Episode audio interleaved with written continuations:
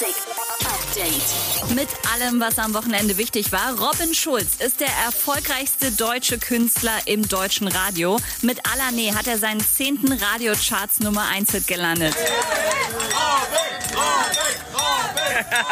Gefeiert wurde das am Samstag in einem Restaurant auf Malle und das, obwohl die Insel am Freitag vom Robert Koch Institut zum Risikogebiet erklärt wurde.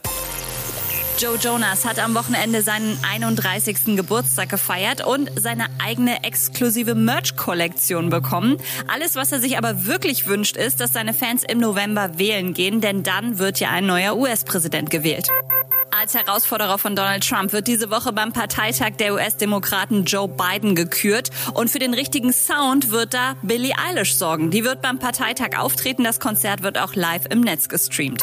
Und was bringt selbst den erfolgreichsten Deutschrapper zur absoluten Verzweiflung? Sechs Stunden Super Mario Lego Burg aufbauen. Ja, Capital Bra hatte gestern echt hart zu tun. Mann, Alter, Mann, Alter, warum ist das denn so viel und so schwer und so, Mann? Bossa sagt mir gerade, ey, ruf bei Ikea an.